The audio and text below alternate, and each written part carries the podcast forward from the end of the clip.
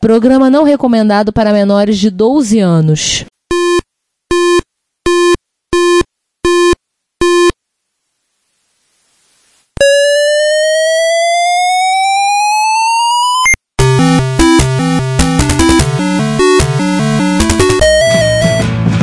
We bought it to help with your homework.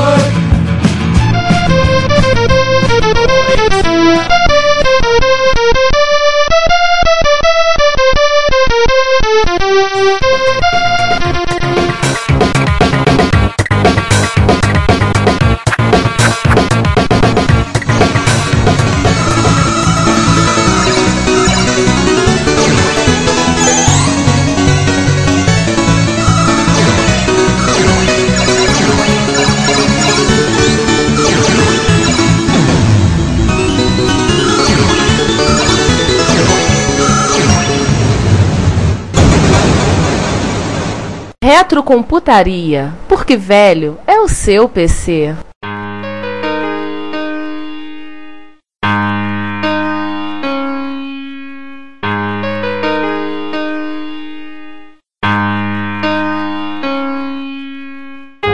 Bom dia, boa tarde, boa noite, amigos. E amigas também. Está entrando no ar mais um episódio de Retrocomputaria, o seu podcast Retrocomputação. E como dizemos há 36 episódios, Only Amiga makes it possible. Ei, quem ligou isso? velho é o seu PC. Então, gente, bom dia, boa tarde, boa noite, sejam bem-vindos a mais um episódio do Retro Computaria e continuando a nossa temporada de pagação de promessas, assim liquidando mais uma. Sim, este é o nosso episódio sobre a mítica criação de J-Mania e a patota do J-Mania, ele mesmo, o Amiga, ou então o tal do, ou não, da Lorraine. E começando essa grande, enorme, gigantesco bate-papo, que Giovanni Nunes e quem mais está aí no grupo? Eu, Ricardo Pinheiro, João Cláudio Fidelis. eu Juan Castro, de completo. Sander Souza do outro lado da linha. E temos um convidado, né? Se apresente, convidado. Hitio Sam falando direto da sua própria casa porque não deu pra comparecer. Cara, assim como o seriado do Batman nos anos 60, nós também teremos nosso vilão especialmente convidado. Exatamente. Pô, vocês chamaram Jack Tramiel? Sério? Lá do além? Não, o desenho do filme do Batman, o desenho do seriado do Batman. Ah, Aí seria se a gente tivesse convidado o Lex Luthor. É, começando o nosso episódio, amiga ou Lorraine, vamos chamar esse computador de dos dois nomes no decorrer do episódio. Vamos começar a nossa história mais ou menos até o ano de 1983. Acho que vale lembrar só uma coisa, Giovanni. No episódio Ah, 12, sim. né, nós falamos que foi o Fight Night. Historicamente, o primeiro episódio que o Reto Contaria usou uma mesa de som pra gravar. No Fight Night, nós falamos, entre outras coisas, um pouco sobre a gênese do Amiga. Então, assim, pra quem tiver interesse em ouvir, recomendamos a audição. Aquele tá um pouco melhor do que a média do que a gente gravava até então, né? Porque afinal, foi o primeiro episódio gravado numa mesa de som já dá uma, uma progredida. Mas a gente vai voltar e falar um pouco disso hoje e agora. Então, toca o barco aí. Tá bom, vamos esticar aquele assunto que a gente começou lá no passado remoto. Era uma vez uma, numa empresa chamada Atari, vocês todos aqui, aqui que ouvem o podcast conhecem ela. um sujeito, é, um sujeito chamado Jay Miner. Esse cara chamado Jay Miner, digamos e né? Ele foi somente o responsável pelo TIA, que era aquele integrado que fazia toda a parte de vídeo, som, e tinha os exorbitantes 256 bytes do Atari 2600. E posteriormente ele também foi o autor do ENTIC e do, do CETIA, que equipam os Atari de 8-bit, o XE e o XE. Deixando de ser irônico agora, né? O cara é tão responsável por esses dois produtos que o pessoal da comunidade de Atari 8-bits até chama os computadores de vez de Atari 800 de JM800, J-Miner 800.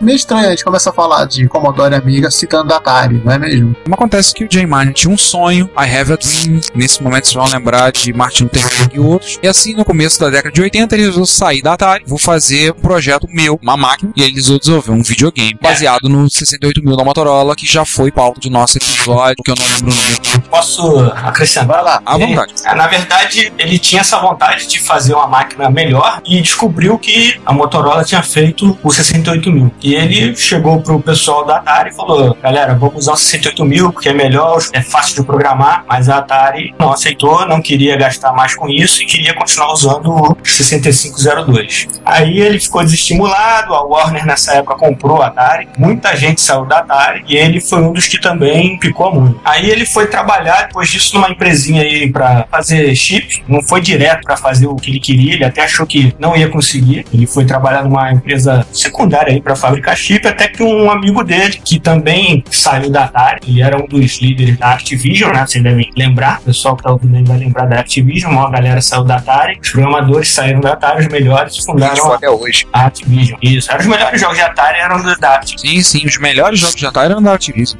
Era realmente a galera que gostava do Atari, que saiu depois que a Warner entrou. E um desses camaradas chegou pro Jay e falou, pô, vamos fazer um videogame aí? Aí o cara, vamos, mas não tem dinheiro, né? Aí juntou, fizeram um ratatá lá, três dentistas, um magnata do petróleo, não sei o que lá, fizeram um ratatá aí de 7 milhões de dólares. E aí que começou a história do vamos fazer um, um videogame. Só pra complementar, o nome desse camarada aí é Larry Kaplan. É, isso aí. Um dos fundadores da Activision, né? Exatamente. Ah, Isso. E o nome da empresa, né? Ela foi chamada de High Toro, o High do High Technology e o Toro porque era um nome texano. Isso aí. Não ficava no, se eu não me engano, na cidade de El Toro, perto de lá?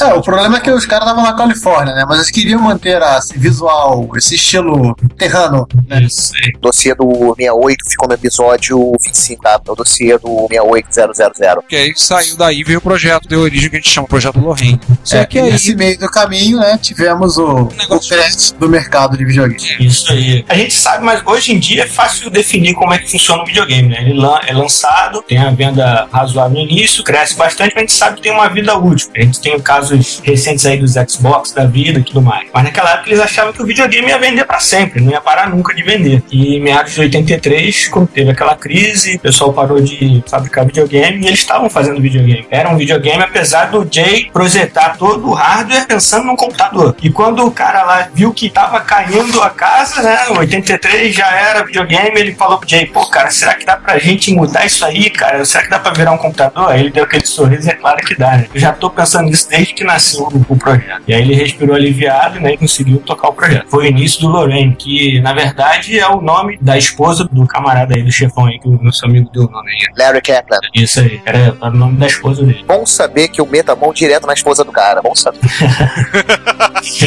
Lamentável, assim. Você e muita gente. Putz, que mulher promíscua do caramba é essa.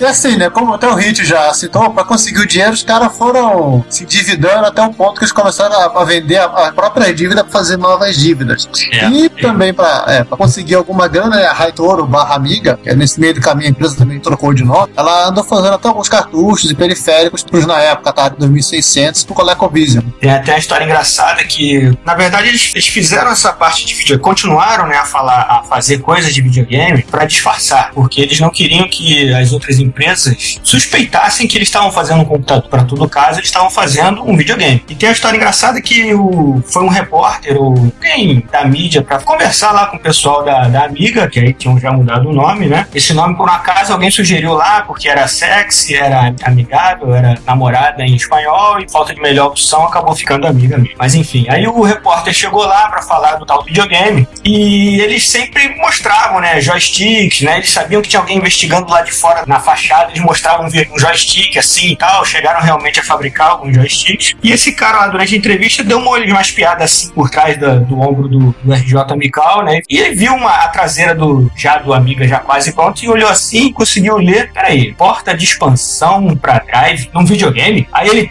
deu aquela travada assim, uma risada, é, é, um videogame, videogame. Aí ele olhou assim, porta de teclado num videogame? E aí naquela hora a casa caiu, né? Porque não tinha mais como negar que eles não estavam fazendo um videogame. Mas a princípio tudo era pra enganar e, e disfarçar pra não ninguém desconfiar que era uma empresa que estava fazendo um, um novo computador. Vamos deixar uma foto do. Quem quiser conhecer, é interessante. Do ponto de vista histórico, né? Aquela foto clássica do Lorraine, Ah, sim. do tamanho de uma geladeira, com uma.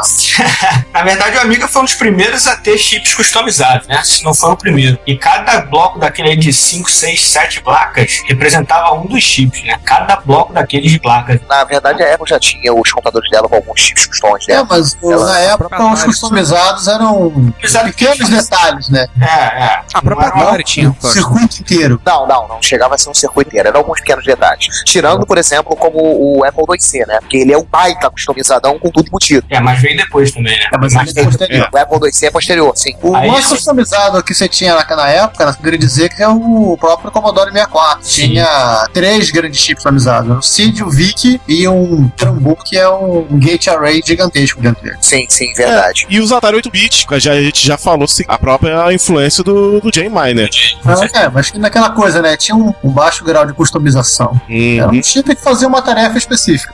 Ah, pra você ter uma ideia, cada chip do Amiga customizado eram sete placas que eles fizeram naquele esqueminha ali de fio a fio, né? Wire up. E- É, o Wire Up. E eles queriam apresentar esse produto, né, o Amiga, na feira lá, na série de 1984. Em janeiro de 84. Isso aí. E eles queriam levar esse computador pra fazer, a, pra participar lá da feira e tudo. E, e eles estavam pensando, pô, se a gente mandar isso por correio, vai chegar lá tudo destruído, né? Não tem como. Então eles resolveram comprar uma passagem né, de avião pra levar o protótipo. Só que quando eles chegaram na companhia lá de, de voo e tal, eles precisavam do nome, né? Não tem como vender uma passagem sem ter um nome. E aí eles chamaram o, o amiga de João Travesseiro, né? O Joe Pillow. Joe Pillow. E aí colocavam, colocaram uma gravatinha nele lá, um travesseiro com dois olhos e uma carinha sorrindo, pra levar no, no voo. Nossa! E reza a lenda que eles até pediram uma refeição pro Joe Pillow pra poder dividir, que estavam com fome. Sensacional. Sensacional!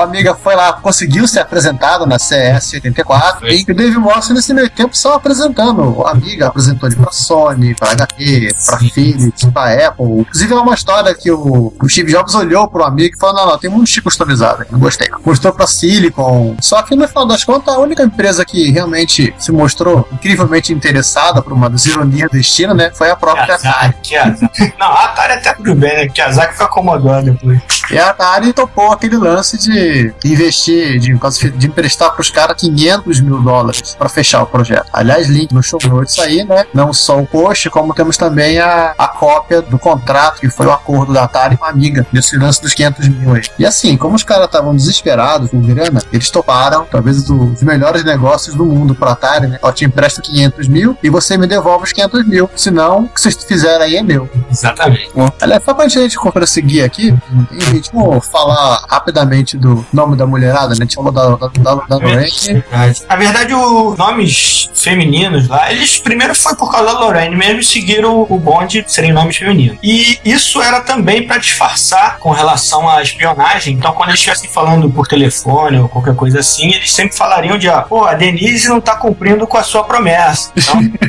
então eles não queriam falar que era o chip de vídeo que não tava funcionando direito. Se eu falo isso aqui dentro de casa, eu ia tomar tanta porrada.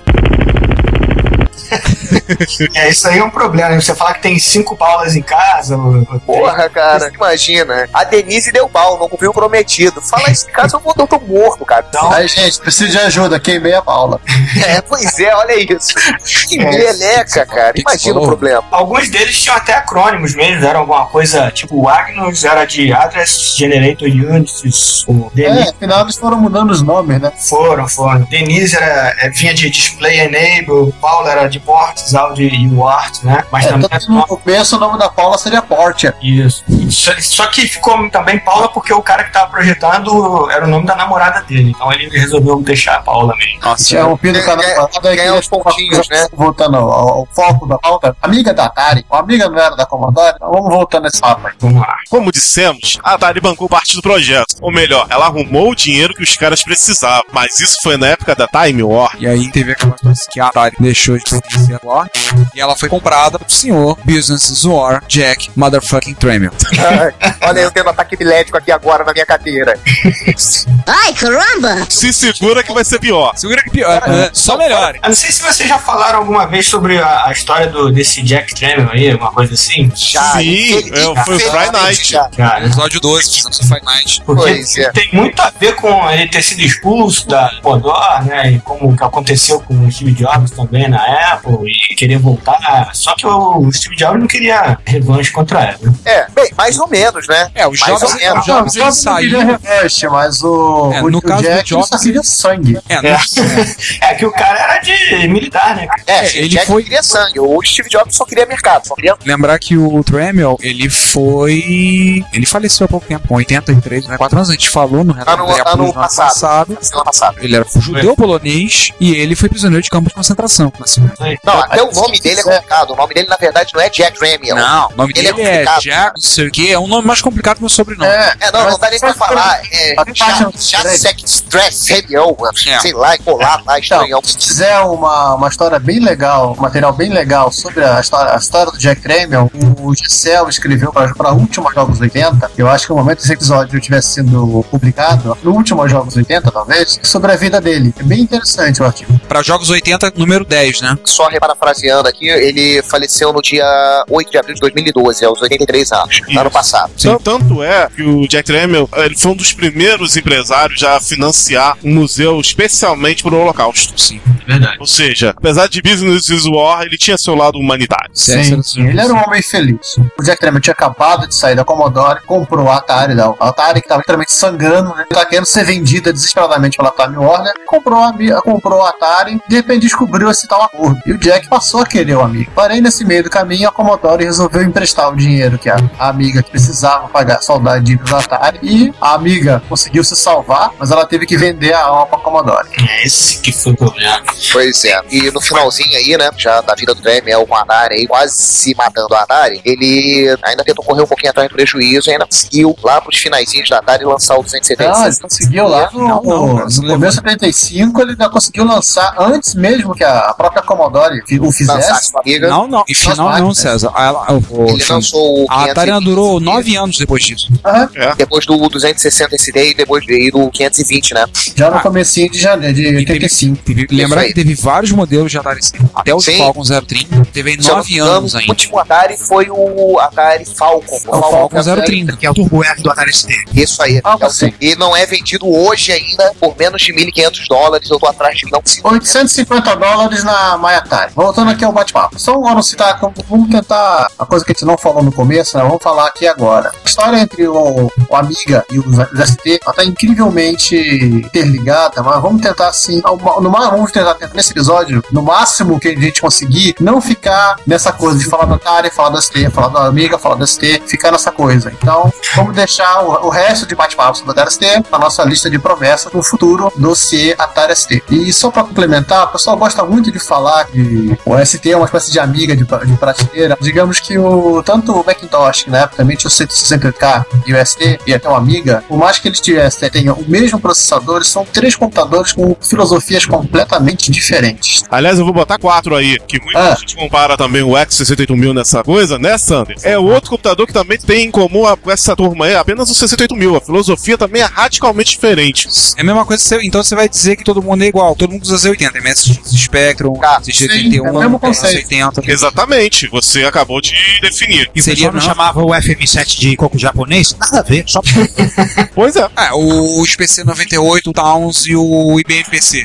Vai dizer que também eles são iguais? Usam um processador Intel X6, mas e aí? acabou a semelhança. Acabou aí a semelhança. Bom, enquanto ele tá indo lá, a gente pode, posso acrescentar alguma coisinha aí da história do. É, tem, um, tem, uma- tem umas histórias interessantes do. Uma historinha mais do, do amigo. Quando eles estavam. Quando eles estavam definindo ainda o projeto, né? Lá já tinha um aporte lá da grana da Commodore e tal, eles estavam respirando mais aliviados, tinham mudado. Mas eles tinham um, um- um computador lá, uma, uma estação SAN lá pra 10 pessoas dividirem, né? E agora estavam cheios da grana, cada um tinha a sua própria SAN na mesa e tudo mais. E, eles tinham as reuniões lá semanais pra definir o que, que eles iam colocar ou não no final no, no projeto do Amigo Amigo. E sabe como é que é nerd, né, cara? Eles não gostam de falar uma besteira que pra eles é a maior vergonha do mundo se falar uma besteira durante uma reunião. Então o Jay Miner gerenciava essas reuniões, escrevia tudo que ele podia no quadro de ideias pra colocar no livro, tipo de memória, quantidade, barramento e por aí vai. Mas só que nem tudo que a gente quer a gente pode botar, né? Naquela época, então, pior ainda. Então ele falava o seguinte: jun- juntava os, os- os engenheiros lá e falava assim: ó, cada um vai dar uma ideia. Quem falar besteira vai tomar com um. Aí eles tinham um-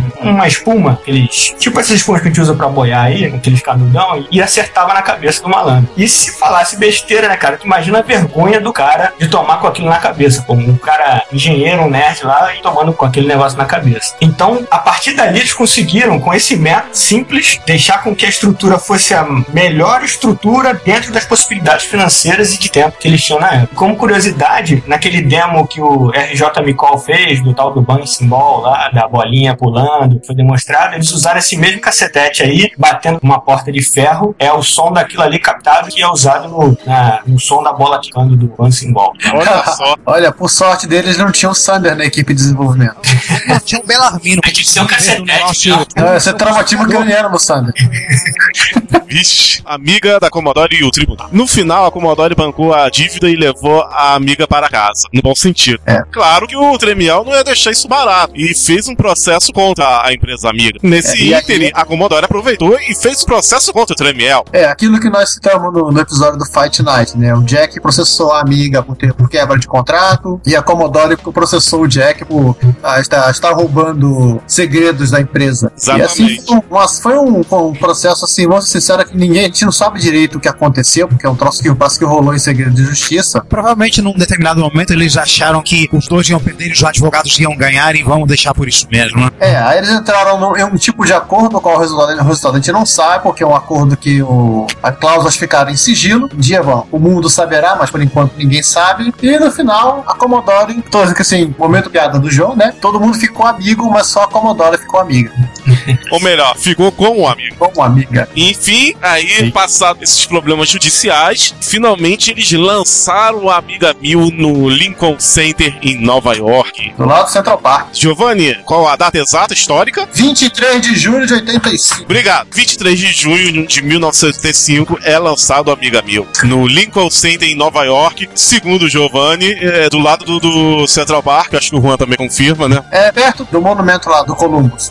É, por ali. Ah, eu nunca estive no Central Park. Eu só passei a bola pro Juan e pro Giovanni. Foi um evento de lançamento em, com toda a pompa e circunstância. A Commodore providenciou, né? É, como diria o Léo Lopes, com todo garbo e elegância. Um abraço pro Léo Lopes. Oi, oi. É porque assim, vamos ser sinceros, finalmente a Commodore conseguiu aquilo que ela esperava conseguir, que era um computador de luxo para vender, não o Commodore 64. Já que eles, como é que é, focavam só no- nas máquinas populares. né? Uma festa com toda a gala e circunstância, com gente de Black Tie, os próprios apresentadores de Black Tie, né? Orquestra, Nossa. a viu sendo apresentado com tudo que tinha disponível lá, dos sujeitos gráficos, sonoros, com o próprio Andy Warhol, que era, era não é, né? Uma personalidade da, em artes plásticas. Era, ele já é falecido. É, porque a obra dele permanece. Ah, não, sim, ele foi, ele foi imortalizado. Inclusive, ele, se- ele se divertindo de fazer arte usando, usando o próprio Amiga Mil e, e usando como modelo a Debbie Harry, que é a vocalista do grupo Blonde. Essa apresentação aí do Amigo acho que foi a melhor, foi, aliás, a única coisa que, em termos de marketing, que a Commodore fez que prestasse. E deu certo. Meu Deus do céu. Ela achou que o computador, por ser moderno, avançado, além do seu tempo, se venderia sozinho. E aí entrou pelo canto. Pois é. Essa é uma apresentação para quem quiser ver, se divertir, se lembrar que estávamos em 1985. Está disponível no YouTube. Vamos deixar os links aí, na- inclusive na versão em HD. Sim. Olha, Vamos lá. Agora, pergunta ao Ritio, Diga. ele que tem um, um Amiga 1000, muito bem conservado, fale mais sobre essa máquina que mudou a computação no mundo. Como diria um amigo meu, totalmente excelente. Você quer que eu fale sobre ela na época ou você quer que eu fale dela o que, que eu acho dela agora? Bom, primeiro você fala das especificações técnicas e o que era na época, depois você fala o que você acha agora. Certo. Ah, era um 68 mil, né? 7 ponto qualquer coisa megahertz, 7,14 mais ou menos, que era o que tinha de melhor na época. Durante o projeto, o Jay Miner bateu o pé que queria lançá-la com 512K, e porque ele sabia que, né, ele já tinha visto, né? O Mac com 256K não dava pra usar legal, não ficava muito bom. Dava pra editar, sei lá, 7 páginas no, no editor de texto e acabou por ali. E sabia também que o sistema operacional não rodava bem com 256K. Então, ele queria, porque queria que saísse com 512K, mas foi voto vencido, mas conseguiu fazer com que o projeto ganhasse uma porta frontal de expansão de memória. Ele tem uma expansão de memória frontal ali, foi essencial comigo. Então ele ganhou uma plaquinha ali na dianteira com 256K, que já era, já já foi, praticamente já saiu e já, já tinha esse periférico disponível, né, pra venda. E era uma máquina realmente à frente do tempo, né, cara? Quatro canais de som, vários chips customizados, o Agnus, né, cara, que gerenciava a memória. Tinha uma coisa legal, ele tinha o Cooper, né, e tinha o Blitter, né? E esses dois carinhas só entraram no projeto no meio do caminho. Não sei se vocês sabem, mas durante o projeto, um amigo do Jay Miner levou ele pra dar uma volta e conhecer um simulador de voo. E quando ele viu aquilo, ele falou: Caramba, cara, o Amiga tem que ter isso aí, tem que conseguir fazer isso. E ele voltou pro projeto lá, ficou dias a fio projetando tanto o Blitter quanto o Cooper para poder fazer com que o, o Amiga conseguisse transferir uma quantidade razoavelmente grande, pra época era gigantesca, de memória, sem que o processador nem tomasse conhecimento, usando DMA. Então era uma máquina realmente avançadíssima pro, pra época, canais de DMA, interface gráfica, multitarefa. Multitarefa nenhum computador tinha, nada. Multitarefa para impetitivo. Ainda mais para usuário final, isso aí. Usuário. Mesmo Macintosh era monotarefa. Era multitarefa, parava o que tava fazendo para fazer outra coisa, né? Não Sim. Tinha, não tinha essa. Então realmente a multitarefa foi uma evolução. Realmente era um micro à frente do tempo. Aliás, o que, eu, que eu achei, o que eu achava mais impressionante era o micro de 1985 ter 4.096 cores de paleta e resolução de 640 por 400 ou 640 por 440 em pau. Eu, É. Pô, era um negócio assim. Hoje em dia, as pessoas que estão ouvindo a gente agora falam, pô, mas isso não é nada. Porcaria. Pô, mas a gente tava em 1985. Eu acho que É. o melhor micro que nós tínhamos tinha 16 cores. Ah, o E 640 por 200. Isso eu acho que ainda nem existia a EGA. Não, não, era CGA, quatro cores. Era uma coisa impensável, hein? realmente era uma máquina muito à frente do. Eu acho que isso também atrapalhou, entre aspas, né? Porque o pessoal se assustou um pouco aquilo. É, assim, hoje em dia você pensa uma máquina que ela, simplesmente ela faz tudo aquilo que as outras fazem, né? Mas na época, Realmente foi impressionante. Uma coisa curiosa que tem no Amiga 1000 é que todas as pessoas, tanto da Amiga original, né, como do pessoal da Commodore que depois já se juntou ao projeto, tem a assinatura deles em relevo na parte interna da tampa do Amiga 1000. Ou seja, Inclusive nesse o ponto eles cachorrinho, foram meio, Mas- mas meio o- Apple, né? é, É, é, isso. Inclusive o Mitch, porque reza a lenda também, mais uma da- da- das, das histórias do Amiga aí, é que o Jay Miner, quando estava indeciso sobre alguma coisa, se ele faria de um jeito ou de outro, ele perguntava pro Mitch, que era o cachorro dele, e dependendo do que o Mitch fizesse, ele escolhia uma coisa ou outra. Então o Mitch fez parte de várias decisões aí do- durante o projeto do Amiga. E depois falam que eu sou maluco. Deus do céu. Mas você é maluco, Santo. essa é você é maluco. Mas não a esse nível de confiar no que o cachorro fala. Cachorro não são confiáveis, cara. Cachorros lambem a própria genitália. Cachorro é o melhor amigo Podem nosso. se confiar. Olha só, eu só conheço dois tipos de animais que lambem a própria genitália. É o Marilyn Manson e os cachorros. Ai, ai. Cara, não podem ser confiáveis. Enfim, o Ela é uma- se fosse fazer um micro, ele ia consultar o gato dele. É, bem Pois por é. aí, bem por aí. Pegando assim, um, máquinas, poderíamos comparar com o mercado doméstico, assim dizer. O Amiga era uma máquina que ba- ba- batia aí, e era razoavelmente compatível na época com o próprio TRST, com o caso do TRST um pouco mais turbinado, e até mesmo com os Macintosh da própria época. E, infelizmente, ele, ele tanto não, não, não conseguia rivalizar direito com os PCs da IBM, que ele chegou a ter um acessório que era, digamos que o próprio PC, né? É, na verdade, ele, na própria apresentação desse. Na primeira apresentação, eles fizeram uma demonstração do emulador já, via, via software, né? Mas depois teve uma placa, várias placas, emuladores PC do amigo. Eu tive o prazer de utilizar uma placa lá na software em si, outras histórias. Eu tive o prazer de meter a mão numa, uma placa de emulação de XT. Inclusive, tinha, chegou a ter emulador de AT, AT Once. A- AT, AT, AT286, AT286, sim. E tinha até uma versão pro, pro 1200, pro, pro 1200, pro Amiga 500, uma versão compactazinha que podia rodar. É, e essa que eu, tô- que eu resolvi citar aqui, de como lembrar, né? É a tal do Commodore 1060, que é conhecido chamado de Amiga Sidecar. Que literalmente é um XT, por assim dizer, um XT que você agrega ao seu Amiga 1000. Isso aí. E um XT com 8088, né? Nem um 8086, né? Pois é, não, tá certo, é um XT. Sim. Era 8088, era mais tinha na época, era mais popular por isso, né? É, era o basicão 4.77, mas tá de bom 85. tamanho. Para 85, É, tá ótimo. Pode, com certeza. E uma coisa que eu até eu acho que a mais uma das falhas do, do gerenciamento da Commodore foi que quando começou essa guerrinha aí com a Atari, por causa do Jack e tudo mais, eles se esqueceram literalmente de quem era o perigo, que era a IBM, né? Perigo entre aspas, né? O concorrente era a IBM. A IBM já tinha abordado pro fato dos computadores pessoais. Ela já tinha visto que era um lixo pra ela entrar. Já, e fizeram um micro em um ano, né? Eles bolaram o IBM PC em um ano, com Padrão peça PS. genérica. né? Padrão PS2. É, na realidade, Hit, eu gosto de dizer que a- o que a Commodore esqueceu e não, achou que não era relevante era o tal do princípio de Moore. Olha lei de Moore, no caso. Com certeza. Ela esqueceu da lei de Moore. Ela achou que os, que os chips não iam ficar baratos, né? Exatamente. Assim, falando em chip, né? Vamos passar pro pessoal, um, assim, um, digamos, um conceito básico sobre o Amiga, né? Ninguém que é especialista, tem menos mais. Só uma coisa, né? Mais um Fudela tá presente aí. Se manifesta aí, César. Bom dia, boa tarde, boa noite. Eu acho que cheguei a tempo de pegar no meio do caminho o, o episódio, né? Meio do caminho, se depender dessa turma, não passou nem 10%. No meio da pauta. Beleza. Vamos lá sobre falar um pouco sobre arquitetura. Isso, do é que tá isso começar com o chipset. Chipset, cadê? Ah, vamos lá. Exatamente. Primeiro o Agnus, que gerencia a memória. Ainda contém o Blitter e o Cooper, que o Ritio já falou. Isso. En passant, o que, que seria? O Agnus seria basicamente o controlador de memória, né? Que controla a entrada e saída de memória. E internamente tem o Blitter e o Cooper. O Blitter seria de Block Image Transfer, né? Que seria o transferidor de, de blocos de imagem. E o Cooper é um coprocessador, realmente, né? Que ele faz essas tarefas aí sem ocupar o processador principal, né? Deixa ele, o processador liberado. Ô Ritio, mal comparando com uma, com outra arquitetura que não tem nada a ver, o Blitter seria uma versão mais sofisticada de um controlador de Maybe? Não, Não, tem. a Agnus, não. A Agnus seria o controlador de PP do MS-6. Eu tava pensando na Sando um pouco. Não, também. Ah, A diferença, assim, que o, como o vídeo, a Denise, né, que é o chip seguinte que a gente vai falar daqui a pouco, ele usa a mesma RAM que o, o processador, você pode utilizar tanto o Blitter, que faz só conversão de cópia lógica, e o Cooper, que faz alteração de conteúdo, para fazer coisas malucas no vídeo. Sim, coisas bem interessantes de, de, de passagem, né? É uma maneira que tem de você ter duas ou três resoluções na tela, numa mesma tela, você ter duas resoluções, três resoluções diferentes né, né, nossa. no, no- num display, né? Ele usa o conceito de Cooper List, seria uma lista de Coopers, cada um pode ter sua característica. Falando em vídeo, como é que é o sinal de vídeo do Amiga? É 15, 1, 24? Como é? É, o- é o 15 kHz mesmo. É, no original chipset, 15 kHz. Isso, Já estamos falando de vídeo, né? Denise é o chip que se encarrega de gerar as resoluções. isso. E aí a pobre coitada da, da Paula faz todo o resto. Faz É. lava, cozinha, passa, faz É, todo o trabalho Paulo- pesado. É, A Paulo foi o, é o chip que menos mudou, né? Se é que mudou. E desde o início ele faz as mesmas coisas. Som, sacanagem, I.O. e É drive.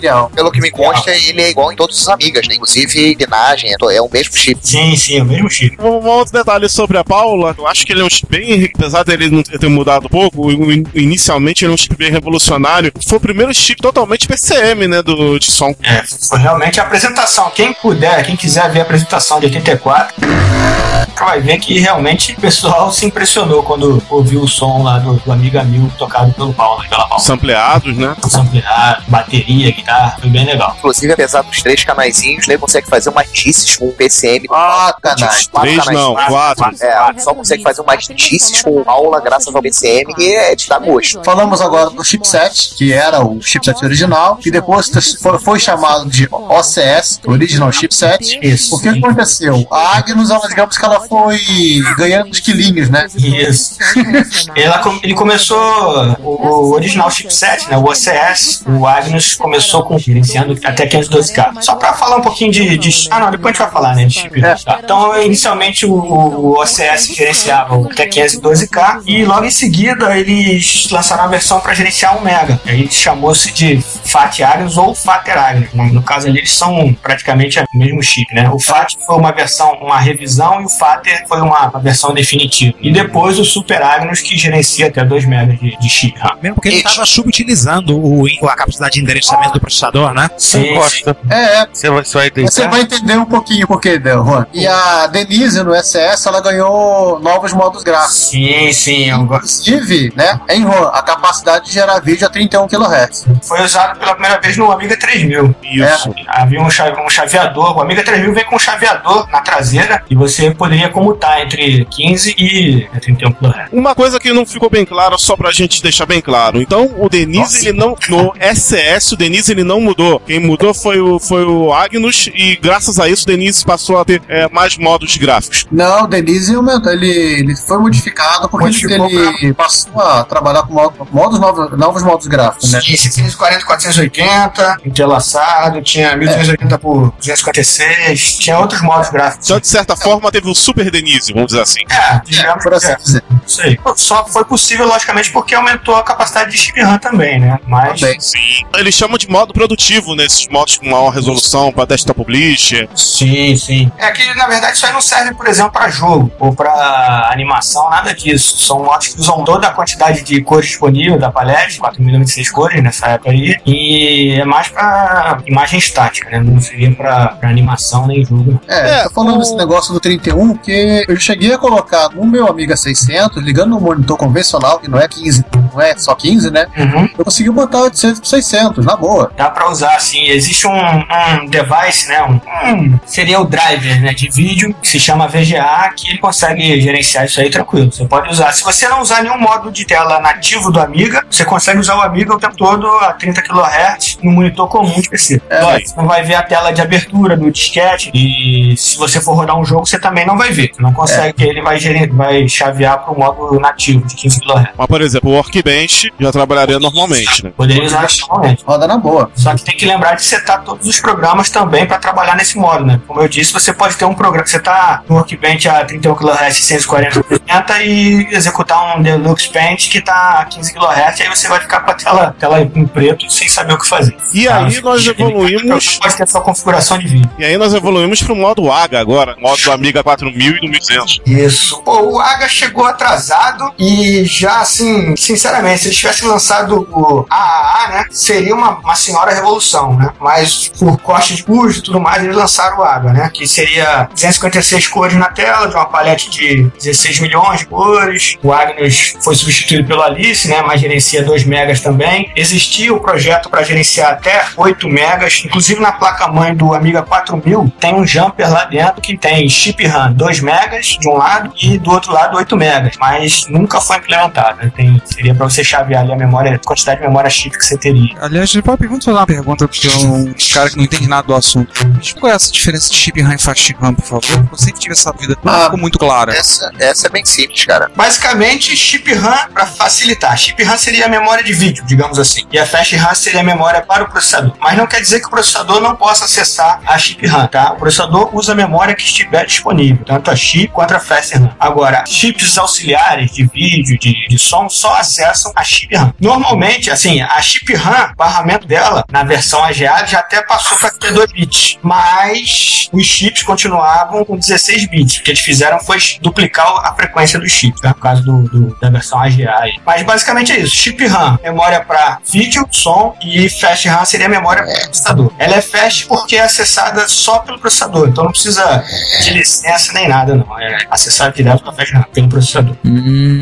E a vantagem da Fast RAM é que ela tem ela, ela é tamanho quase que ilimitado. É, teoricamente, né? Sim. Teoricamente, ela tem tamanho, putz, por exemplo, a amiga 200 com aceleradora tem é, 128 de fast. Tem ainda um outro conceito de slow RAM, o pessoal chama, que, por exemplo, o Amiga 1200 tem um slot lateral PCM 600 também, você pode vencer. 600 também tem, mas para ele não, não cabe esse. Eu vou explicar, mas não sabe, não cabe ainda esse conceito de slow RAM no 600, mas eu vou explicar por quê. Só uma S PCMC não, não funciona como slow RAM. Não funciona como slow RAM para ele, não tem esse conceito de slow RAM, porque É. o 600 ele é 16 bits. Então, a- como o barramento ali também é 16 bits, para ele não, tem, não há perda nenhuma. Verdade, tem diferença É, de... ele já é slow. Já é slow, exatamente. Verdade. No caso do 1200, se você aumentar a fast RAM pela PCMC, você na verdade está usando mais low RAM, porque é a metade da velocidade do barramento. Né? Ali substituiu. chip e outras RAMs. Calma, tava no AGA, falamos que o Ali substituiu o Agnus e Isso. Isa substituiu a Denise. Isso. Vai dizer que não, a a mulherada acabou? Não, tem mais mulherada aí.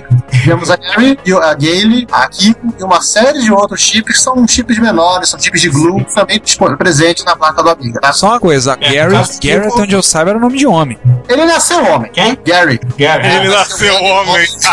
Nasceu Ah, homem, tá. É que nem né? o. É que nem a, a desenvolvedora do, do projeto do, do ARM, né? É que nem o Roger Watson lá. Só, só salientar que o Akiko só está presente no CD32 32, né? Sim. Tá, peraí, é, só, só uma observação, tal como eu, provavelmente muita gente não sabe. Qual é a função do Akiko? Eu passei, eu não conhecia o Akiko. É glue. Chunk, Ah, é glue, sim, é chunk, chunk, como é que chama mesmo? Qual é o termo? É glue, é, é a função do 74LS. É fazer os outros chips conversarem. Sim. Do Kiko? Não, Também? Não, não. não, não, não. Então, peraí, Olha. vou deixa eu fazer um pequeno research rápido aqui, ó. Você falou da Kiko, Ele é, me lembrou. ele é responsável pela transferência de planar, né? De, não é planar, de, de gráficos não planares. Gráficos de Tá aqui, ó. O 3D. Akiko, o Akiko é um chip glue, tá certo? Ah. É um chip cola, de propósito geral, só, só já é contido no CD32. Isso aí. Ah, ele faz parte do chipset AGA. Ah, ele implementa uma lógica de system glue normal, não é? Para controlar o CD-ROM e as portas auxiliares do, do CD32. Isso. Na verdade, ele foi. A principal razão dele seria para controlar o CD-ROM. Só que sobrou espaço pra caramba no E chip. aí fizeram um chunk para planar. Isso. Exato, verte é, pra- gráficos Isso. chunk para planar. Exatamente. Ah. Ou seja, basicamente, ativo. seja, basicamente, em vez de uma plantação de 74LS, tinham customizado. Isso, isso. Justamente. E é muito mais fácil você fazer gráfico 3D em chunk, né? Com certeza, bem mais rápido. E depois ele joga pra tela em planar. Isso aí, ele faz essa conversão aí. E bicho, E pra- começar, ele já escrevia palavras, é, 32 palavras de 8 bits em um único ciclo. Um único, um único ciclo de conversão. Era uma coisa legal e podia ter saído por bancado. 1200 também. Bancado, bancado mesmo. Mas aí, continuando, só pra terminar a parte dessa essa coisa de chipsets, né? Até que já até pulamos pra falar de RAM, existia o tal do projeto do AAA, né? Que era o, o chipset Nossa. mais avançado. Isso aí E seria que. Hum, e que acabou descambando pro tal do Hombre, Hombre. É, Chega até a ser engraçado, porque hombre em espanhol é homem. E vai ter um homem nessa história. Esse, esse AA aí, cara, se tivesse saído, era a chance da Commodore se manter na vanguarda de multimídia, né? Que o, o Amiga lançou, assim, sem querer, ele lançou essa moda multimídia aí antes do termo ser até inventado. né? Mas seria a chance dele conseguir se manter na, na vanguarda com aceleração, com vídeo a 31 kHz, de aceleração 3D e tudo mais. Mas nada disso só papel. É, mas aí eles resolveram cortar gastos e em vez de fazer o AAA, fazer o Hombre. Mas É. aí faliu antes. Mas vamos deixar essa história para mais depois, né? Vamos falar agora do sistema operacional. né? Tá no, estamos no cursinho básico de Amiga. O Amiga 2, ele não era pra ser nada disso, não era pra ser nada disso. Ele no, no meio da produção do Amiga 1000, o Amiga 2 ficou pra trás. O pessoal Esqueceu. é, esqueceu do Amiga 2, não ia terminar a tempo, aí acabaram adaptando um outro sistema operacional que, segundo o próprio RJ Mikal aí, ele, ele disse que era, um- era bom, mas era bem universitário, né? não tinha preocupação com desempenho. Era um bom, ah, um bom sistema de disco, mas sem perfumaria, digamos assim. É, o Tripiosa ele foi comprado de uma empresa inglesa, se não fala a memória, para aumentar a curiosidade. Ele é um, um sistema operacional escrito na linguagem de programação B. Que é um precursor do, Do C. do C. Sim, é sério. Sério? Parece piada, mas é sério. Mas é sério. Não, todo mundo sabe a história, que a linguagem B foi modificado e virou C. O Juan minha aí. é via. É porque não era bem B o nome que chamava, né? Tinha outro nome nessa linguagem. Ah, era um B. Era B, era BCPL, depois BCPL, depois Esse- virou C. B Sharp. Deixar. Brinca não que existe o D. Linguagem D. E assim, junto com o Amiga DOS, nós temos, digamos, um, um pedaço dele, que é a parte que entra em home, né? Que é popularmente chamada de Kickstart. Kickstarter. Que é o firmware básico que permite que o. tem todas as rotinas do que o Amiga precisa, pra, não só para dar boot, mas como é, acessar disco, acessar paralela, serial, memória, e inclusive uns pedaços do, da própria interface gráfica dele, que é a Intuition, né? Isso aí. Sim, fazer, fazer diagnóstico no micro também é, Sim, é papel do Kickstart. da máquina é feito por ele. Agora, Desenhar as janelinhas. Você vê o Kickstart, logo você liga o Amiga. Aquela mãozinha. A mãozinha de disquete, ou então nos mais novos, o disquete entrando num drive. pra quem não sabe, o Amiga 1000, o Kickstart, era em disco, não ficava na. Lá. Você ligava o micro, ele pediu o disquete do Kickstart. E aí você inseriu o disquete do Kickstart e depois ele pediu o disquete do sistema operacional. Ele chegou a ter alguma, alguma placa interna para deixar o Kickstart interno? Não, eu acho que não. Antes disso ele saiu de linha e já veio o 500 e o 2000. Ah, sim.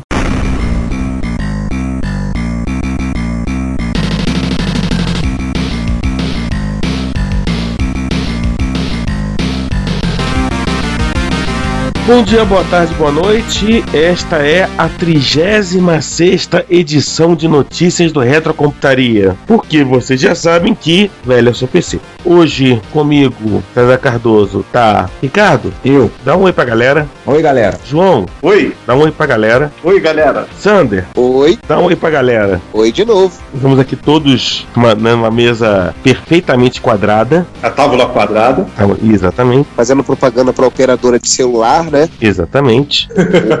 para começarmos. Não, tô não reclamar se não começar assim, né? 2003 das efemérides. Com certeza, afinal das contas é uma tradição, né? Exatamente. Começamos as efemérides com 30 anos da PC World. Eu descobri agora, é, e fiquei muito triste, né? Por descobrir que inclusive ela acabou o papel. Eu descobri agora na pauta de notícias isso. Acho que é uma tendência também, né? A PC Magazine já tem um tempo que acabou a versão em papel também. E a Linux Magazine, cara, que diz que ainda existe, mas eu não encontro ela em local nenhum mais. Bom, tecnicamente você ainda pode é, assinar, acho que você recebe um papel. No caso da Linux Magazine Brasil, eu acho que, nas, acho que nas outras também. Mas eu acho que no caso da PC World tem o fato de que a PC World é uma revista quase seminal, né? 30 anos, assim, de toda a indústria que se criou em torno do PC, do pessoal da IBM, e ela resistiu até muito mais tempo em termos de tempo de vida do que outras revistas que surgiram com a explosão dos microcomputadores dos anos 70 e 80. É, o que a gente tinha sempre era a-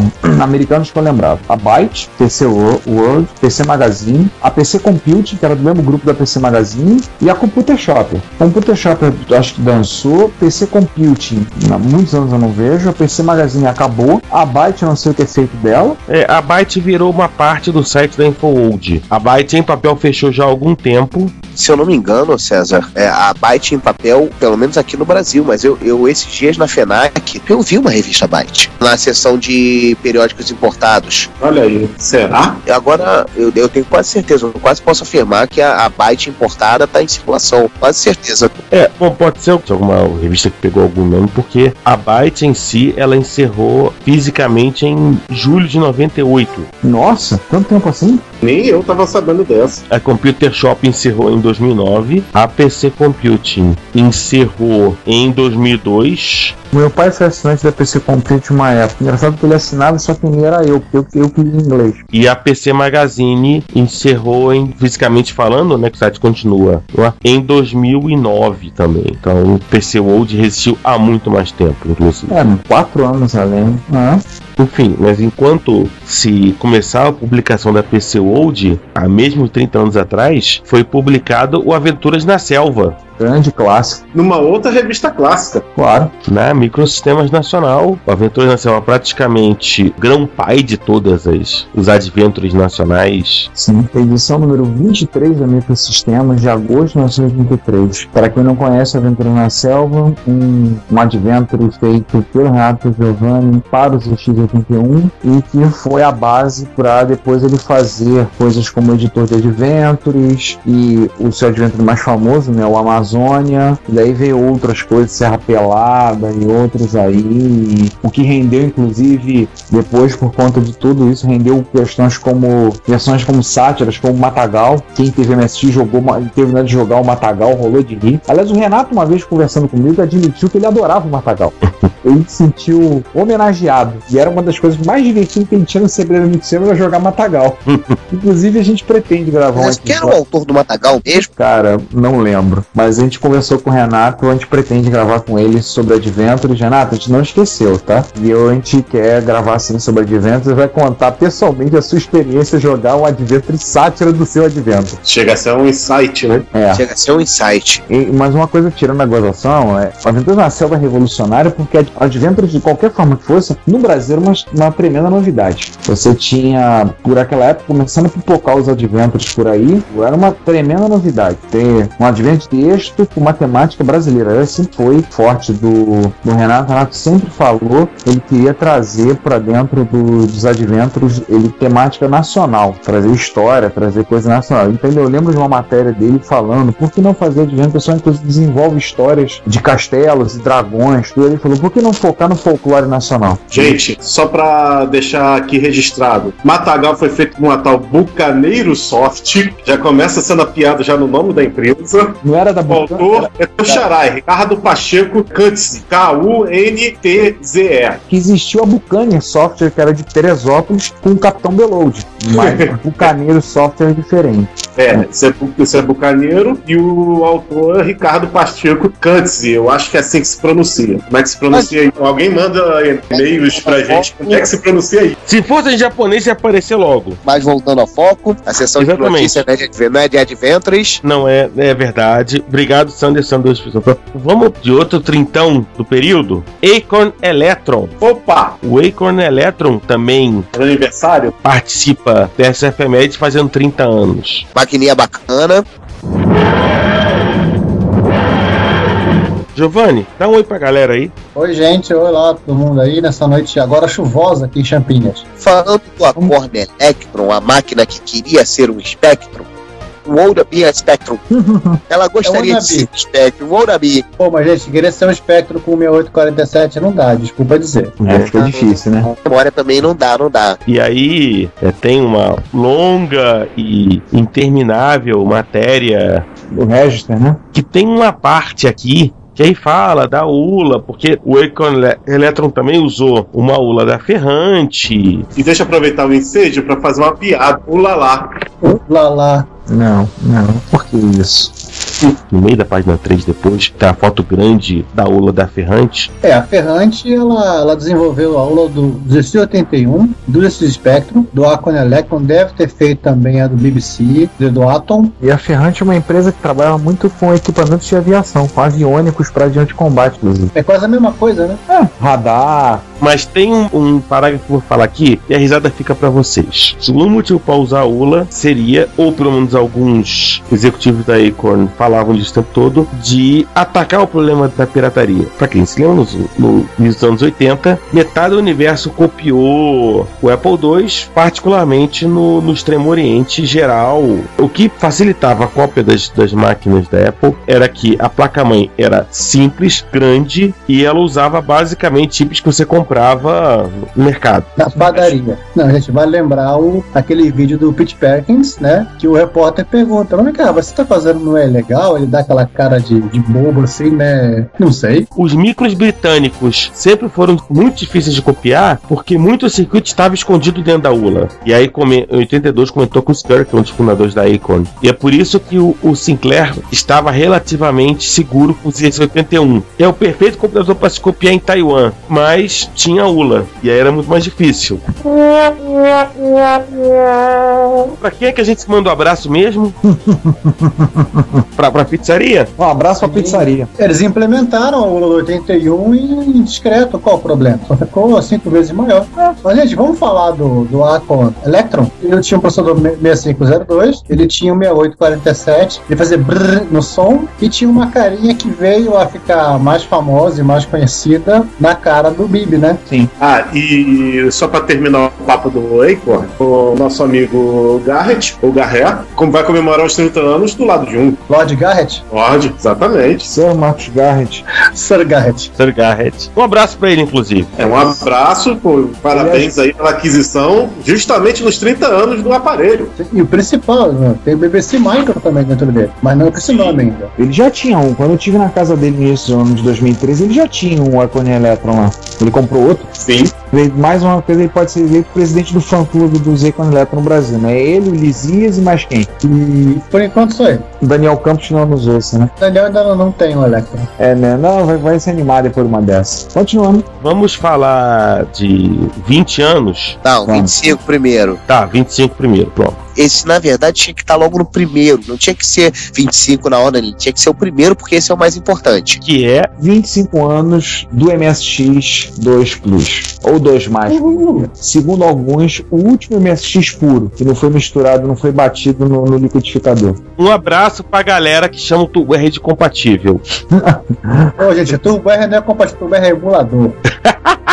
Ai, meu Deus do céu, vai começar a briga. Só que é emulador que pode emular 2 e 80 ao mesmo tempo, hein? 25 anos do MSX 2 Plus, lembrar que o 2 Plus ou 2 Mais, as empresas que apoiaram foram a Sony, a Panasonic e a Sony.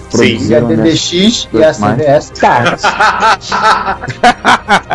Se for assim, bota a Zemix também, né? A Zemina. Bom, então esses são os, os modelos oficiais e os extra-oficiais aí. teria sido a máquina mais revolucionária se tivesse saído no lugar do MSX2 em 85, ou ele saiu em 88.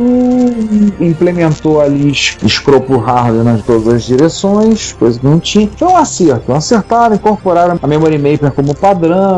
Botaram 58. Pô, ainda mantiveram o problema o velho gargalo para poder falar, jogar dados da memória na Verrana, ficou meio mantido por conta daqueles comandos do VDP, que era uma coisa meio amarrada. Tem uns modos de vídeo com mais cores, como o famoso Screen 12 no sistema de cores YJK, com 19.268 cores. É, que até hoje eu acho que é um modo mais pra gente tratamento de imagem do que outra coisa. Pra joguinho eu não vi ninguém fazer. Serve, só tem uma página. Duas. O único jogo que eu vi usar alguma coisa próxima foi o- aquele protótipo do M-Kid que usava Screen 10. E acabou ali. Aí teve jogos, mas eles usavam só na parte da apresentação. Remake do Golverius, que as pessoas chamam de Golverius 2, Starship Rendezvous, outros jogos da Beat 2, mas não passava das telas de abertura e encerramento do jogo. É porque assim, João, é, é igual aquele modo handle, amiga, né? Ele é muito complicado de trabalhar. Exatamente. E aí eu acho que é uma pena, porque poderia ter tido talvez muito mais é, software aproveitando as capacidades do, do MS2, Sim. e isso não surgiu. E eu acho que a gente pode dizer também, lembrar que ele tem já um dos melhores softwares feitos pela Konami, né? O F1 Spirit 3D Special. Ah, isso aí que é sacanagem. O jogo é bom, o jogo é bom. Ah, eu sei, mas. Zorax Edition. O jogo, o jogo é bom, o jogo é bom. Zorax Edition é sacanagem. realmente. Xingar tudo bem, agora comparar com o Zorax é, é- é sacanagem. É, você vai lembrar assim, que é um jogo que a, a Panasonic encomendou a Konami justamente pro lançamento do dois Plus. Isso. E a TIE Soft fez um espetacular, porém pouco jogado, Laydock 2 do Last Attack. Pouco jogado, vírgula, moçada. É, o Sander era um viciado de Laydock 2. Metade da calvície dele é decorrente Você?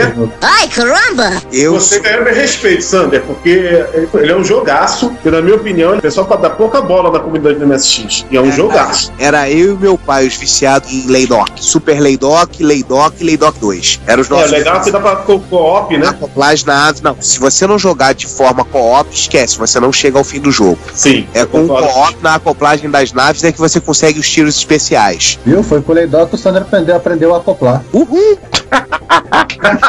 Foco, foco, foco. Depois dessa, vamos continuar sendo efemérides, a gente não acaba hoje. Gente, qual a necessidade disso? Ah, e só pra fechar o MSX2, uma coisa que a gente esqueceu de dizer é que ele botou por, por padrão, né? Quer dizer, era um opcional na realidade, mas acabou virando padrão, que é o, advento do FM, do MSX Music, né? Sim, sim, né? Vou dizer que ele é padrão porque tem duas máquinas 2 mais que não tem. Panasonic, tem Pana- eu tenho Panasonic aqui que não tem. O FX não Sabe- tem FM, Sunny 35 também não tem.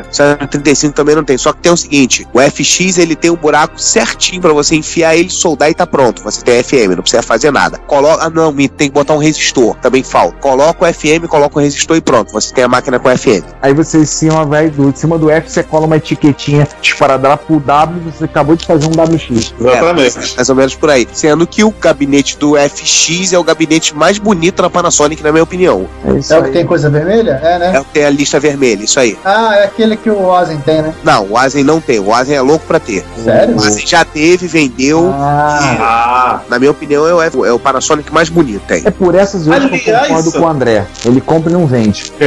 Depois eu vou me arrepender, ele diz. Pois é, pois é, pois é. e Agora aliás, Sandy, uma coisa sobre os Panasonic que você também não disse é o fato que eles têm uns 80B, né? Sim, Mas não são sim, todos, sim, não. Sim, sim, não são todos não, João. Mas ele tem o Z80, por exemplo. O WSX tem um Z80B, inclusive por causa do modo turbo dele, né? Do WSX, que é um turbo muito, muito, mas muito bom. Não tem comparativo com nenhum dos turbos que nós temos no mercado, inclusive que é feito por alguns amigos nossos, né? Opa! opa, que feio falar isso. É, é. É, ele é um turbo 100 MHz que está implementado no próprio engine, né? Acaba sendo melhor que qualquer coisa que alguém consiga fazer de Gambi. Não é Gambi Turbo que elimina o 8 stage para parecer que a máquina tá mais rápida, né? Pois é. Mas, ô Sander, é só o WX e o WSX que tem ou o FX também tem? O- Não, só o WX e o WSX, que tem o, o Z80B com turbo. E claro, TR, né? TR já é outra Esses são- máquina. Esses são Não está fazendo 25 anos. Daqui a pouco faz, tá? Tá que o tempo passa rápido. Em 2015 a gente vai ter efemérides dos 30 anos do MSX2 e 20 anos do Turbo R. Olha, verdade, 20 anos. 25, 25 do Turbo R. Daqui a pouco a gente vai ter 10 anos do Anachip. Na verdade, não é emulação do Z8. O grande problema do R800, o maior de todos os problemas na implementação do, R, do R800, essa bando de gambiarras e features não utilizadas do R800, é porque eles quiseram manter realmente a compatibilidade com o Z80, colocando todo o Sim, por isso que tinha os 80 também ali. Isso aí, ele tem todo o opcode dentro do próprio R800, R800 ali. Não, Só que não, não, não. Presta atenção, Sander. O processador do, Z- do Turbo R não é o R800 nem é os 80 do Engine. É o S1990. Oh my god. É quase como a arquitetura do Amiga. É o 1990 que toma conta do processador. Ele que diz qual processador vai, vai, vai ser Vai, vai ser utilizado no momento. E é por causa disso que você consegue brincar de ter dois Z80 rodando na mesma máquina. Porque você roda um Z80 real e um Z80 emulado dentro do R800. Não, Então não, você- aquilo lá de emulação você faz com fatiando a Bíblia. Vamos falar de, do próximo item, por favor? É. Vamos falar então, 20 anos agora, Vamos falar do Newton Message Pad, porque aí agora já entra no que eu gosto, né? Meus Applezinhos de coração. Gente, eu vou lá beber uma água e já volto, tá? Alguém em São Paulo já volto. Prometo que eu vou ser suicínio. Cara, Você e sucinto são duas coisas que não combinam. pô, mas eu, vou, eu, eu prometo que eu vou ser tranquilo, eu não vou falar muito não, tá? Ainda mais que o Newton Message Pad é pequenininho e não teve muita aceitação de mercado. 20 anos na frente do seu tempo, né? É, ele é pequenininho, parece uma prancheta, mas tudo bem. Ué, cara, tem nego que utiliza celular maior do que ele hoje. Um, um abraço. É, de acordo com o Emerson, cabe no bolso. Cabe no bolso, de acordo. Sim, cabe no bolso se você for um gordo com um bolso de 30 centímetros, né? Já viu o tamanho do Emerson? Ele é o bruto e o Popeye. É, o- é verdade, é verdade. Se bem que eu vou falar uma coisa, o meu bolso coube um Anachip, então o Newton cabe com folga. É, é, é, é verdade. Mas vamos lá. Newton Message Pad, pra quem não conhece, tá? Foi o precursor dos palmes modernos, inclusive, é muito do teor dele foi copiado pra dentro dos palmes. Copiado não, eu diria que Copiado não, era a mesma equipe.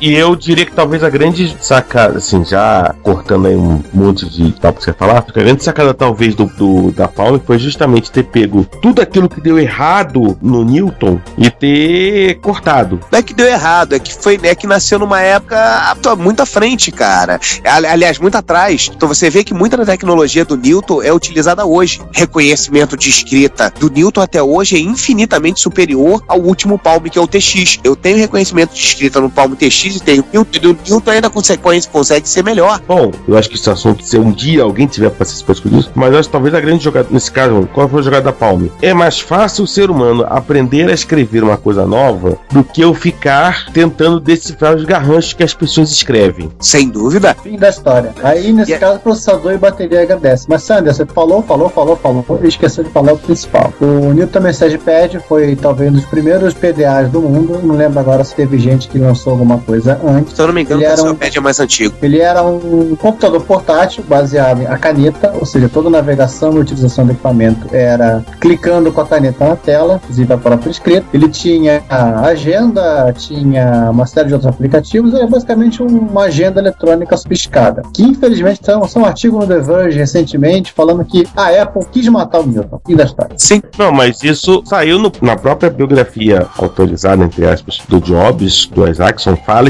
o Jobs fala explicitamente que o Jobs detestava o Newton. Essa daí também foi a época que o Jobs estava de retorno, como consultor ainda, e ele estava na vibe de para de inventar moda, nós não vendemos impressora, KickTake é a ponte que partiu, nós não vendemos câmera digital, nós não vendemos iPhones ainda, tá? É, tudo ainda, né? ainda. A gente não vem- vende ainda. Um dia a gente vai integrar isso tudo em um canto e a gente refaz. No momento eu preciso abrir espaço para colocar os meus estoques de computadores e, cara, se livra desses trecos aí, tira na minha frente. Daqui a 20 anos a gente pensa novamente no Newton, a gente vai chamar ele de iPad, a KickTake a gente enfia dentro de um celular, chama de iPhone e por aí vai. Mas o, o Jobs voltou em 96, se não me engano, ou 97. O Newton foi produzido a partir de 93. Eles já não tinham parado com o Newton em 97? Não, peraí. A gente, agora vamos encerrar essa efeméride falando talvez do, do último produto baseado na tecnologia do Newton, que foi o Emate, e Image, que, e que gerou aquilo que é o sonho de consumo do Sander, que é o notebook da Batgirl. Uhul!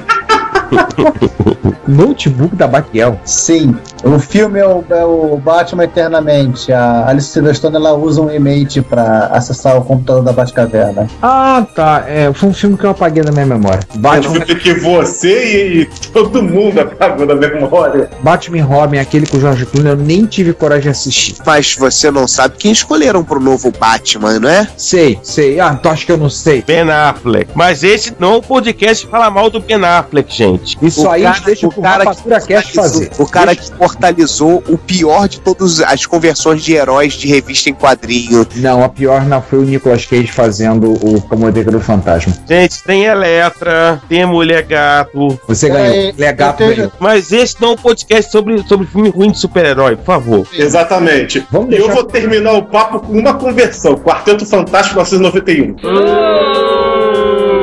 Ai, meu Deus do É, céu. morra. Próximo, próximo, próximo ponto. Não, não, não tem pior. Série dos Vingadores de 1970. Vamos terceirizar. É vamos- melhor. Próximo. Vamos terceirizar essas questões pro pessoal lá do, do Cine Masmorra, pro pessoal do, do Cinema com Rapadura, pra essa turma toda. Eles entendem do assunto, a gente é apenas bicão. Aliás, a Ou gente aceita- dependendo, ou dependendo do filme, do, do pessoal do, do pod trash. é, aliás, a gente aceita convite pra falar besteira nos podcasts dos outros, tá? Fica aí. Ali, não, e aí, Ricardo, aliás, eu tenho uma pergunta pra todos eles. O Ben Affleck vai ser o Batman. Quer dizer que o Casey Affleck vai ser o Robin, o irmão dele? Pô, não pode, cara, porque aí seria, eh, seria incesto, né? Relacionamento em família seria incesto. Não, é porque é o seguinte, eu descobri que todos os filmes que eu assisti com o Ben Affleck tá o irmão dele. É, não, mas, cara, não pode ser. Ele pode ser qualquer outro personagem, não o Robin. Não é incesto, cara. Então, presta atenção, sabe? Eu já assisti, eu já assisti mais filmes com o Casey Affleck do que com o Ben Affleck na minha vida. Putz, que. Cara. Só- pra só- terminar o papo de Batman, vamos fazer a campanha Sander para o novo Robin. Uhul! Sander, só pra você ter uma noção, nos quadrinhos o atual Robin é filho do Batman. Ele tem 9 anos, o moleque. Cara, eu, eu tô muito perdido. Pera, pera, pera, pera. Pera, o que, que, que aconteceu com Asa Noturna, então? Asa Noturna foi o primeiro Robin. Asa É o Noturna primeiro deixou, Robin. Sim, ele Jim deixou de Grayson. ser Robin há muito tempo. sim, eu sei. O Jim Grayson virou Asa Inclusive- Noturna. Inclusive o Dick Grayson foi considerado ele é hoje, ele é filho adotivo do Bruce Wayne. Sim, claro, beleza. Mas e agora é adotado, é oficial dentro do quadrinho. Foi feito o processo lá e botaram lá. Eu tenho a história, eu tenho a Pô, revista. demorou, hein? Depois de tanto levar no lombo, você tinha que receber alguma coisa, né? É, gente, ou, era adoção, ou era. Casamento, né? Ah, como é Não, que é? É casamento. união estável. União estável. O segundo foi o Jason Todd, que todo Jason mundo Todd. votou, o pessoal votou e mataram na morte do Robin, naquela história que o Coringa matou ele. Se eu tivesse lá, também votaria. Ganhou por pouco. O terceiro foi o Tim Drake, que foi o melhor Robin que já teve, pra mim, o melhor dos três. O mais que eu gosto do, do Dick Grayson. Cadê a menina? Teve a menina da que era salteadora, mas ela morreu. A menina eu não recordo. A, A menina não é do Cavalo das Trevas? Não, não tô falando da Cassie, não. Teve a mais recente, a Stephanie, que era a salteadora, que foi Robin por pouco tempo, e ela morreu naquele incidente, negócio, aquela simulação, aquela história toda teve do- dos criminosos, acabou criando uma grande guerra entre os criminosos em Gotham, e ela acabou morrendo. Acontece que tem uma história chamada Batman, Filho do Demônio, que era considerado Elseworlds, quando o Batman tem um caso, finalmente consuma-se o fato que eu esperava dele com a Talia, filha do Hans Al Ghul. E o Hans Al Ghul quer de tudo que é maneira que eles, o, o Batman substituiu. Eles têm um filho, é o Damian, esse menino é mandado para adoção. O nome do menino é Damian? É Damian. Caraca! Agora eu entendi o título da história. E aí o Grant Morrison puxou essa história de volta, trouxe para o universo atual, colocou o menino agora com 9 a 10 anos de idade, e eu não me lembro exatamente como ele introduziu na história, ele se tornou o Robin durante. Atualmente está sendo Damian Wayne, está sendo o Robin. Detalhe, que o Batman tem que segurar a onda pra se deixar o moleque mata. Olha, o O que, que tu queria? É o filho do capiroto? Pois é, né? Porra, filho da Talia com o Bruce Wayne, tu quer o quê? O anticristo. Pois é. Tá Assim, de brincadeira. maiores informações vão no Terra Zero ou no Comic Pod. Estamos fazendo Sim. um fanservice danado hoje, né? Pois é. Hoje tá difícil, mas vambora. Mas vamos continuar, vamos continuar. É, Mas- Francisco precisa de um UPP. Pronto. Mais um de 20 aninhos aqui que pra mim é indiferente, podia pular, mas tudo bem, já que tem que falar, né? 20 anos do Windows 3.11. Aê! Aí, nesse momento, o Ricardo coloca o som tadá.ei.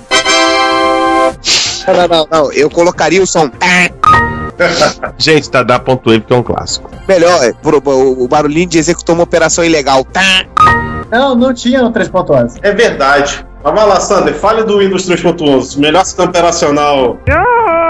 Seguinte, o Sander pode não se importar, mas alguém um pouquinho mais importante que o Sander se importou de tal maneira que lançou uma versão do kernel do sistema operacional dele no mesmo dia. Sim, Torvald. Pena que não deu tempo de ser o 3.11, mas foi o RC5, então mas, enfim, e o 3.11 também, um dia a gente vai, se tudo der certo, a gente vai falar em algum momento aí, mas foi talvez a primeira, a minha impressão, foi a primeira versão do Linux que as pessoas realmente começaram a utilizar em massa. Sim, o César. Realmente abandonaram o MS-DOS. Pra nunca mais voltar. Foram full time pro Windows 3.11. Isso daí, já, na verdade, já aconteceu desde o 3.1. Não, não é, que tá, não é que tá, Sander. O 3.1 ele, ele não tinha um suporte decente pra rede. Ah, é? Então, geralmente as pessoas.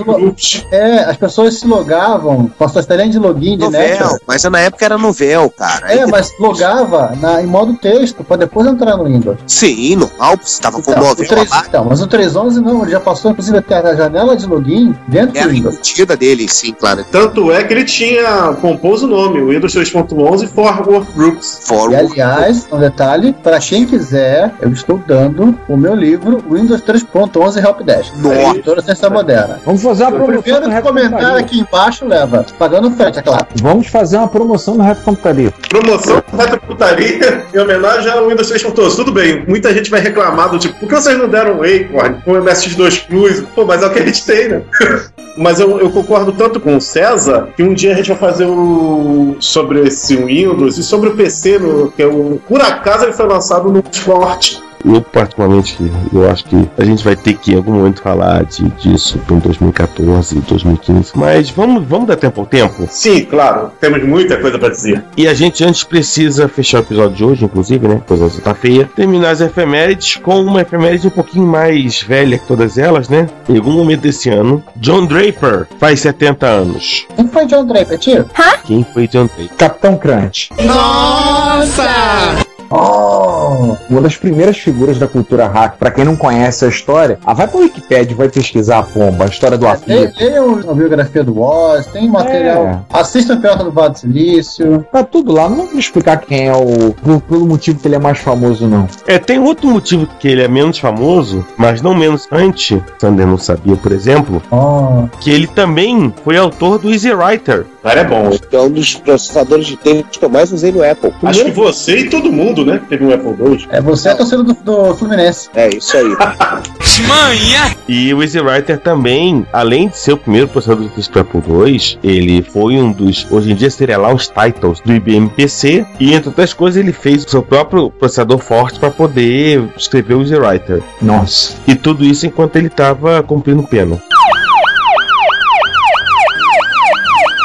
Tá vendo, gente? Só esse prisão, detalhe, né?